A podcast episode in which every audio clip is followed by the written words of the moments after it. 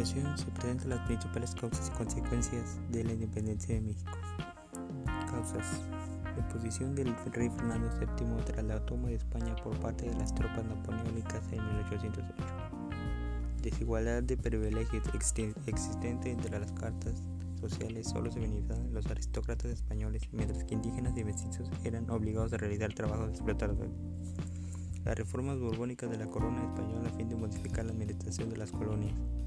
Influencia de, los ideales de la Ilustración, la Revolución Francesa y la independencia de Estados Unidos. Consecuencias. Pérdida de poder político y económico para la corona española.